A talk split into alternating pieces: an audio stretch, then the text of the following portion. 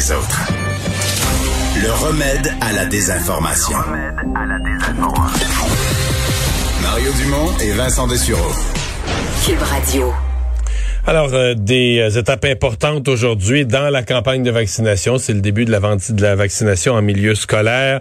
Euh, c'est aussi le début de toute cette ce processus de devancement des deuxièmes doses. Donc, en ce lundi, ce sont les gens de 80 ans et plus qui ont la possibilité de le faire. Mais dès demain, ça va être 75, puis après-demain, 70.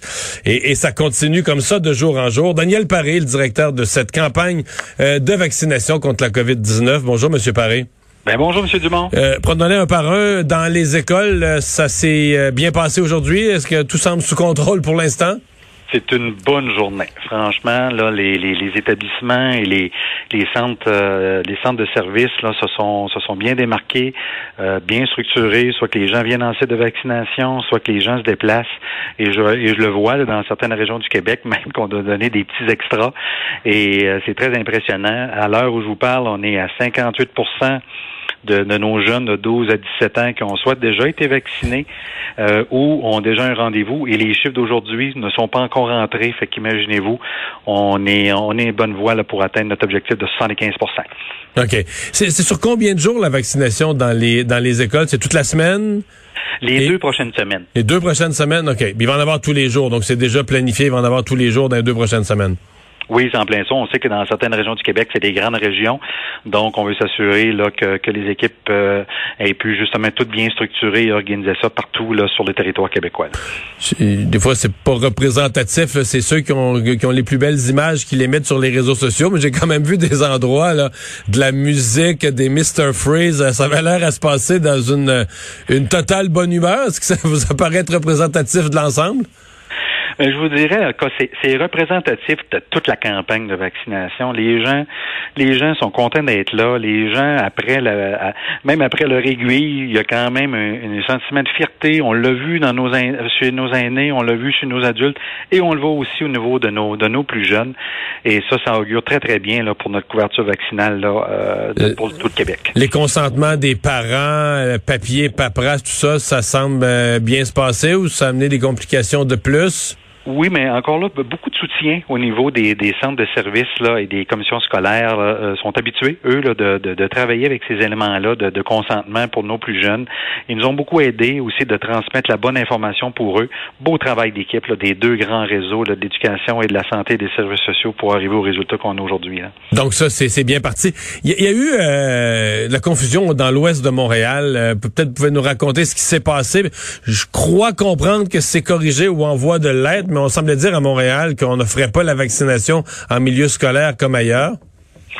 On s'est assuré là, que, que, le message là, soit uniforme euh, partout. Encore là, au même au cours de la fin de semaine et encore ce matin, j'ai eu la chance là, de, de faire quelques validations. Mais, qu'est-ce qui s'est passé? Ce sont, des, sont, des, écoles qui ont voulu faire rapport? C'est ou un centre de service scolaire? C'est Qu'est-ce qui s'est passé?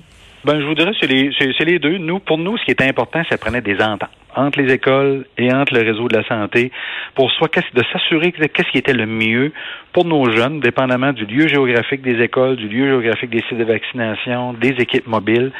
Et, euh, et c'est ça qu'on nous, on a voulu s'assurer qu'il y ait ces ententes-là partout dans toutes les régions du Québec. Et justement, on s'est assuré la semaine passée là, que s'il y avait des, des, je dirais, des incompréhensions, des mécompréhensions sur certains éléments, là, que, que tout le monde, que, que, tout le monde comprenne la même chose. Et justement, là, ce matin, là, on s'est assuré là, justement de voir est-ce que ça se passait bien dans toutes les régions, notamment dans la région de Montréal. Et on m'a dit que ça se passe bien et on va continuer de le suivre tout au courant des deux prochaines semaines. Donc, vous en parlez avec diplomatie, mais ce qu'on comprend entre les lignes, c'est qu'il n'y a plus d'exception, là.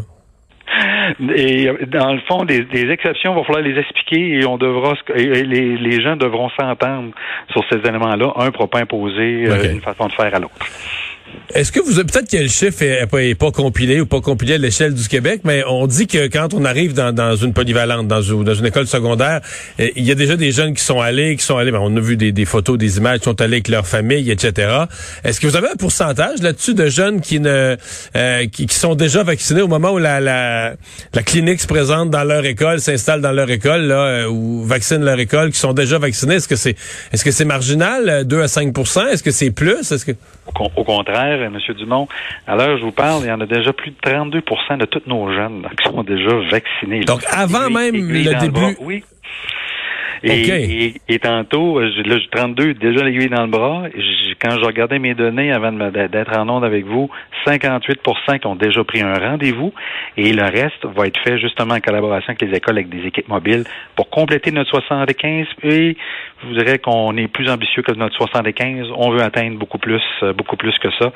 Fait qu'on on a voulu installer ces modes hybrides-là pour permettre soit aux parents d'accompagner leurs jeunes, soit à nos, plus, à nos ados plus grands de venir de façon autonome ensemble, euh, que ce soit une façon ou de l'autre. Pour nous, c'est qu'on que nos jeunes soient vaccinés et que ça se fasse, comme on dit, dans le plaisir, comme on semble le voir aujourd'hui. Comment va l'opération pour devancer les, euh, les deuxièmes doses? Est-ce que vous avez déjà des chiffres préliminaires? Combien de personnes l'ont fait depuis ce matin? On en, on en a quelques milliers. Euh, écoutez, ce matin, c'était notre première journée. On a eu des petits défis techniques, euh, autant au niveau de la téléphonie, autant au niveau de notre clic santé. C'est normal. On, et ça nous a permis, justement, le premier groupe d'âge, des 80 ans et plus, on sait que c'était un de nos plus petits groupes.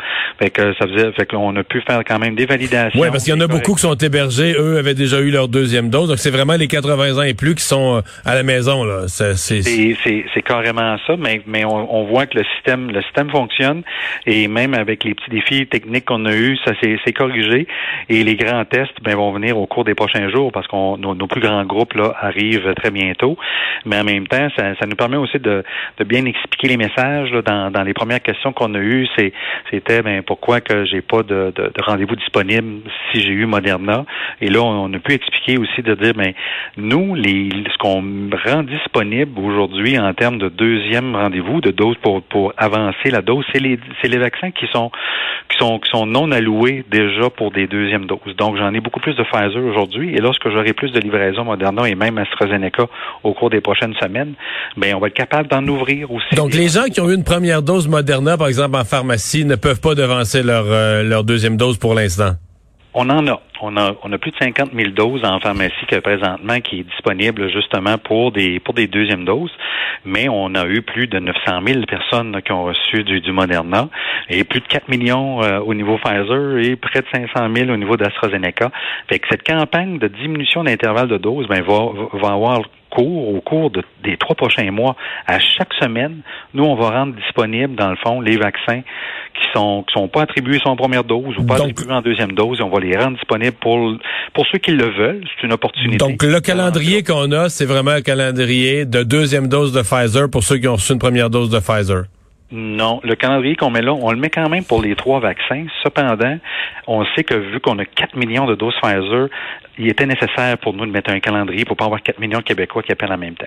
Pour Moderna, pour Moderna, je voudrais c'est 900 000 et de ces 900 000 là, on a déjà beaucoup de régions plus éloignées ou un peu comme on se mentionnait tantôt en CGSLD ou en RPA qu'ils ont eu, on ne on pense pas avoir d'enjeu technologique. Et pour AstraZeneca, c'est 500 000. Fait que c'est des chiffres là, que le système Clic Santé va être capable de, de prendre en ligne de compte. Mais pour Pfizer, c'est important de, de bien diviser la tarte pour s'assurer là, que, euh, que les gens aient, euh, que les systèmes fonctionne bien. Et c'est important pour nous aussi de l'offrir aux personnes plus âgées en premier pour, euh, pour, pour qu'ils puissent avoir cette opportunité-là. Mais en même temps, c'est important de le dire. Tout le monde au Québec qui a eu une première dose a un deuxième rendez-vous déjà. Vous avez, même vous, vous avez certainement. Oui, absolument. Mais euh, euh, avez-vous l'impression que, par exemple, dans les 80 ans et plus, qu'il y en a un certain nombre qui qui feront juste pas l'opération, qui, qui, qui, ont leur deuxième dose, je sais pas moi, le, le, le, le, le 10 juillet, puis ils disent c'est correct comme ça, puis qui, qui bougeront pas ça? Oui, en effet, écoutez, euh, si ma mère m'entend, ma mère est une des personnes justement là, qui qui peut euh, qui, qui pourrait se prévaloir justement d'avancer sa dose. Puis dans les mêmes dates que vous venez de dire, elle, elle a fait le choix d'attendre parce que euh, c'est organisé une journée. Cette journée-là, elle va aller faire recevoir sa deuxième dose en avant-midi, puis c'est le rendez-vous la coiffeuse après. On change pas ça. On change pas ça. Et docteur Arruda était bien bien clair. Hein, c'est plus qu'on attend au niveau de notre intervalle de dose, la protection est meilleure. Donc le huit semaines, c'est un intervalle minimum. Et encore là, il n'y a, a, aucun enjeu là, de, de maintenir son rendez-vous actuel. Daniel Paré, merci. Merci à vous. Au, revoir.